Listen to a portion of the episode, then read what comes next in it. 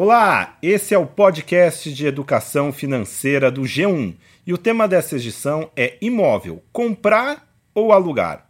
Eu sou o Darlan Alvarenga e quem está aqui comigo mais uma vez é a Thaís Laporta. Olá, pessoal.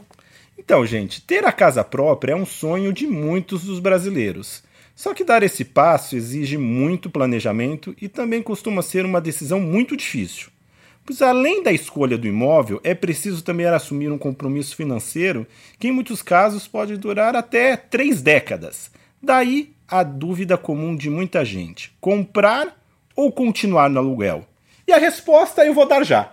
Depende, não é mesmo? Essa é a melhor resposta que a gente pode dar nesse momento, porque vai depender da situação financeira de cada um. São muitas variáveis que você precisa considerar antes de tomar essa decisão, que é uma decisão muito importante aí, né? Que vai é, ter efeitos aí para próximos, próximas décadas, né, na sua vida. É, a gente não quer aqui simplificar demais, fugir da resposta, né? Mas por que a gente está falando que depende realmente? Porque nos dois casos há vantagens e desvantagens. Por exemplo, aluguel é um contrato curto, sem algemas. Além disso, a pessoa não precisa imobilizar grande parte do seu dinheiro, patrimônio, na compra de um pedaço de chão. Agora, por outro lado, né, tem outras vantagens também. Né? Quando você adquire um imóvel, é o seu teto. Lá você pode mexer, reformar, re... fazer o que bem entender, ter aquela tranquilidade de estabelecer num lugar, realizar muitas vezes um sonho. Mas por isso que a gente diria né, que para responder isso, tem que ficar de olho tanto na questão financeira, mas também é uma questão pessoal, né, dos seus planos, objetivos de vida. Se você já sabe se quer estabelecer num lugar, né, tem muita gente que está no início de carreira, né, ainda estou pensando, nem sei se eu quero ficar no país, na cidade, se quiçá nesse bairro, né. Então Exatamente. daí que não é só uma questão financeira, né. Tem também uma questão importante que é a da poupança, né, para você financiar um imóvel, você precisa ter juntado aí um valor considerável e isso vai determinar aí o valor das parcelas que você vai pagar ao longo de muitos anos, né? E isso pode mudar tudo aí. Se você tem um valor legal de parcela aí que é assim de no mínimo 20%? É, os pessoas costumam falar, é pelo menos 20, mas assim, para ter mais segurança, que realmente vale a pena, tem gente que indica que poderia, deveria ser um pouco até maior, né? Perto de 30, 40%, lembrando que quanto mais você der de entrada, menor vai ser o valor da prestação, menos juros você vai pagar, então a chance de, de, de pesar menos no bolso. Né? Por isso que pode valer a pena aí você ficar algum tempo no aluguel, se você conseguir poupar durante um tempo aí, deixar esse dinheiro investido em uma aplicação rendendo juros, né, para você conseguir dar uma entrada maior e ter parcelas menores no seu financiamento. E é, é importante deixar claro né, que está é acontecendo. Estamos em novos tempos, né? Em termos de fala-se economia compartilhada, né? Aquele sonho de todo mundo tem que ter seu casa, um imóvel próprio. Tem gente que já não está dando mais muito valor para isso, né? Acho que é. pode ter mais uma facilidade, né? Hoje você pode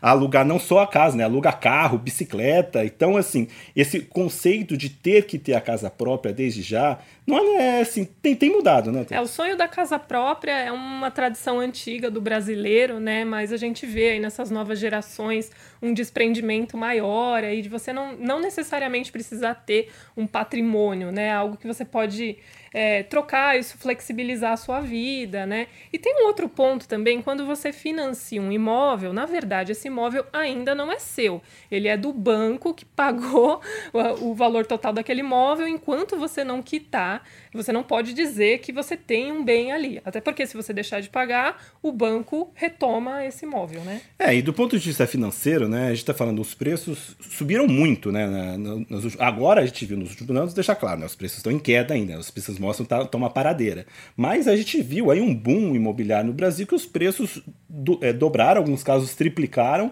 e daí a gente está falando hoje de imóveis que é difícil, 500 mil reais, 1 milhão de reais, é um dinheiro que hoje boa parte da população dificilmente tem um, um, um, um, dinheiro desse volume, né? Quem não tem ainda seu imóvel próprio. Então, daí a pessoa só imagina que conseguirá ter o seu imóvel partindo para um financiamento. Sim. Então, daí que muitos alertam né, para fazer um cálculo, se do ponto de vista realmente financeiro, se não é mais interessante ficar mais tempo no aluguel e aquelas pessoas que têm um, um, um, já alguma reserva, observar se manter esse dinheiro aplicado rendendo um pouco mais até ter uma dimensão, se não é mais interessante do que desde já dar uma entrada num, num financiamento, né? É, isso vai depender de algumas variáveis e uma muito importante é você avaliar o momento da economia, porque isso muda tudo.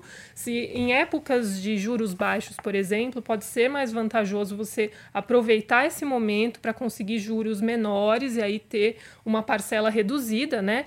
Agora, quando os juros é, da taxa básica de juros está muito alta, é, geralmente o o, o custo do financiamento sobe muito, né? Tá, mas vamos lá falar uma, mostrar uma formulazinha, né, que os educadores financeiros costumam citá-la muito, né, que é a calcular a chamada taxa de aluguel mensal ou taxa de retornos se você é o proprietário, né? Que, na, lembrando que aluguel, né, Thaís, a aluguel, é nada mais do que uma taxa de juros, né? Você está pagando juros de um patrimônio para outra pessoa, então aluguel é juros. Então, assim, uma formulazinha aqui para você ter uma ideia. Ah, mas será que vale a pena eu, eu, eu já financiar ou eu ficar mais no, usar meu dinheiro, aplicar e ter um retorno financeiro?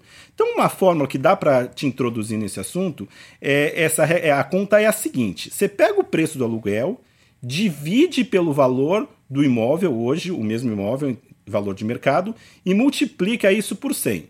Vamos lá, tentar fazer um exemplo. Imagine o aluguel que, por exemplo, hoje está dois mil reais se esse imóvel você fosse comprar, vamos supor que esse imóvel valesse 500 mil. A taxa de aluguel mensal seria de 0,4%. Ou seja, isso é um índice muito próximo hoje ao rendimento da, da poupança. Então, o que, que os educadores falam? Quando essa taxa do aluguel supera a de investimentos conservadores tradicionais, como fundos de renda fixa, CDB, vale a pena sim já comprar o imóvel, porque a taxa é muito semelhante. Do contrário, vale muito avaliar manter o aluguel e usar seu dinheiro para investir, ter esse retorno, você vai aumentando seu patrimônio e daí mais para frente, depende, não, já tenho dinheiro. Lembrando que à vista sempre é um melhor negócio, né, Thais? Sim, por isso é sempre importante fazer uma pesquisa prévia aí e muitas simulações, né, antes de tomar essa decisão. Por isso, o G1 desenvolveu uma calculadora muito bacana que ajuda a calcular se é melhor comprar ou alugar para o seu caso específico, né? Basta acessar essa calculadora lá na página de educação financeira do G1 e você consegue fazer diversas simulações que vão te ajudar a tomar essa decisão. É, e uma outra maneira interessante, né, que costuma ajudar muito na hora de decidir o que vale mais a pena, é fazer a simulação de qual seria o valor da prestação inicial em caso da contratação de um, de um financiamento imobiliário e comparar esse valor da prestação com o seu gasto atual com aluguel. Então, sobre esse assunto, eu conversei com a advogada e consultora imobiliária Daniele Acamines. Ouça só a dica dela. Ele tem que ter a questão financeira e a questão emocional, né? É, não pode deixar levar por emoção para comprar nem para alugar. Em relação à questão financeira, é importante ele ver se aquela prestação é, do financiamento, se ela fica equiparada, né, ou pelo menos próxima do aluguel.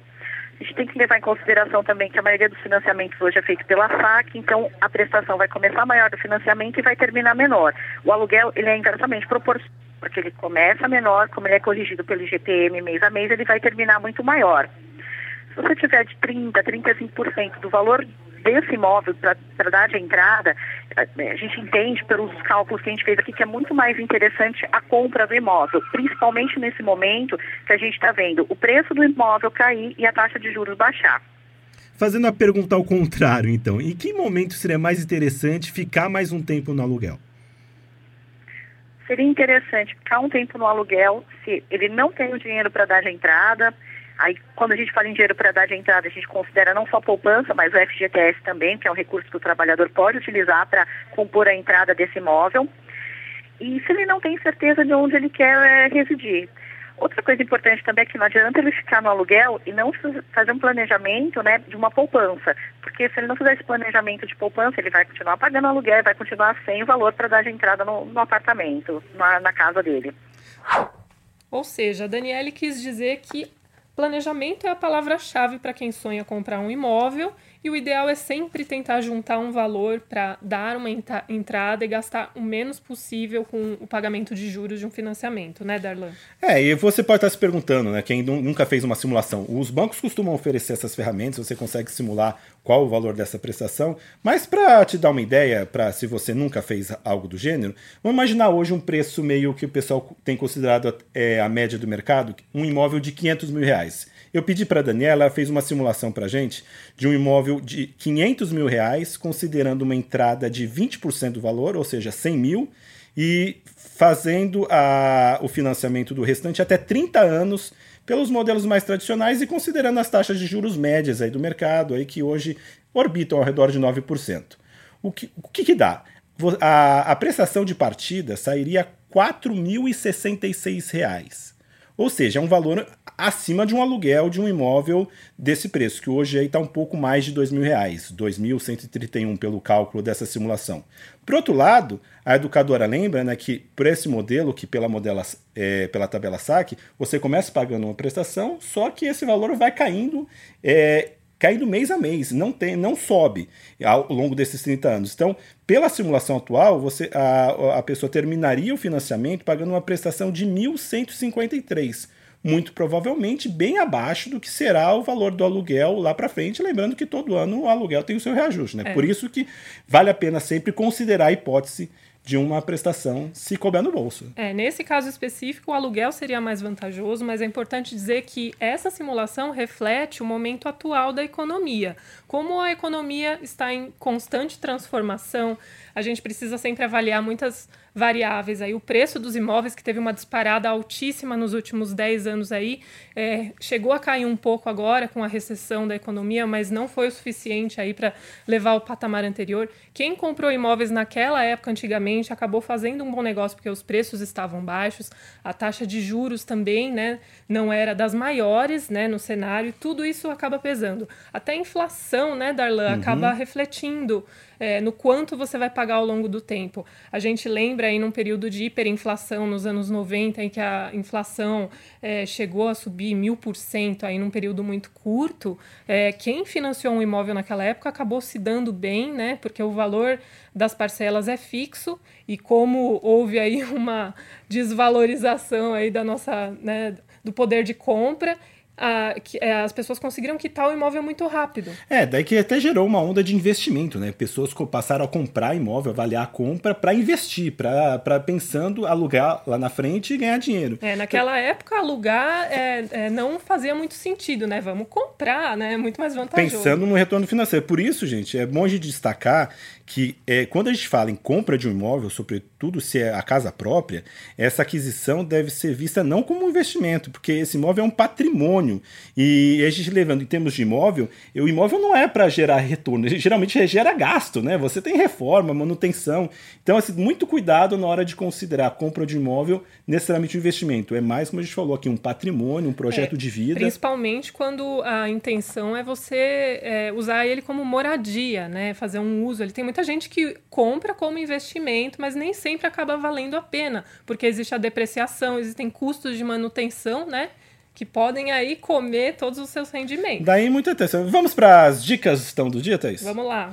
Então, um breve passo para ajudar nessa decisão, se é hora de comprar ou alugar, é, poderia ser resumido nessas seguintes simples etapas. Vamos lá. Primeiro, primeiro a gente diria planejamento. Planeje-se, pessoal. Poupe um pouco de recurso regularmente, todo mês. Tente reservar um dinheirinho pensando em fazer uma reserva financeira no futuro. Outra dica de ouro aí, ó. Se você ainda não conseguiu juntar um valor suficiente para dar uma entrada no imóvel, opte por aluguéis mais baratos, que isso vai ajudar você a poupar para conseguir juntar esse dinheiro. Então, você planejou, poupou e começa já. Será que é hora de então financiar? Então, preste atenção, gente. Antes de financiar, avalie com atenção quanto da sua renda será comprometida. E veja se não vale a pena ficar um pouquinho mais no aluguel até conseguir dar uma entrada maior. E com isso consiga gastar menos no pagamento de juros e das prestações. E muito importante, pesquise bastante, compare todas as taxas de juros oferecidas pelos bancos, faça diferentes simulações para ver o que vale mais a pena caso a caso. E por fim, eu diria, negocie muito, porque ainda há muita oferta de imóveis no mercado, todo mundo está vendo a economia está fraca e, portanto, há bastante espaço para descontos e bons negócios, tanto para comprar como também para alugar. É isso aí. Por hoje é só, Thaís? Por hoje é só. A gente espera que vocês aí consigam fazer um bom planejamento aí e fazer o melhor negócio possível, seja alugar, seja financiar, né, o que for mais adequado para a sua situação. Então, lembrando que para pegar outras dicas de economia e finanças pessoais, é só ficar de olho no G1 e continuar nos acompanhando na página de podcasts do G1. Até a é, próxima. Até a próxima. Tchau, tchau.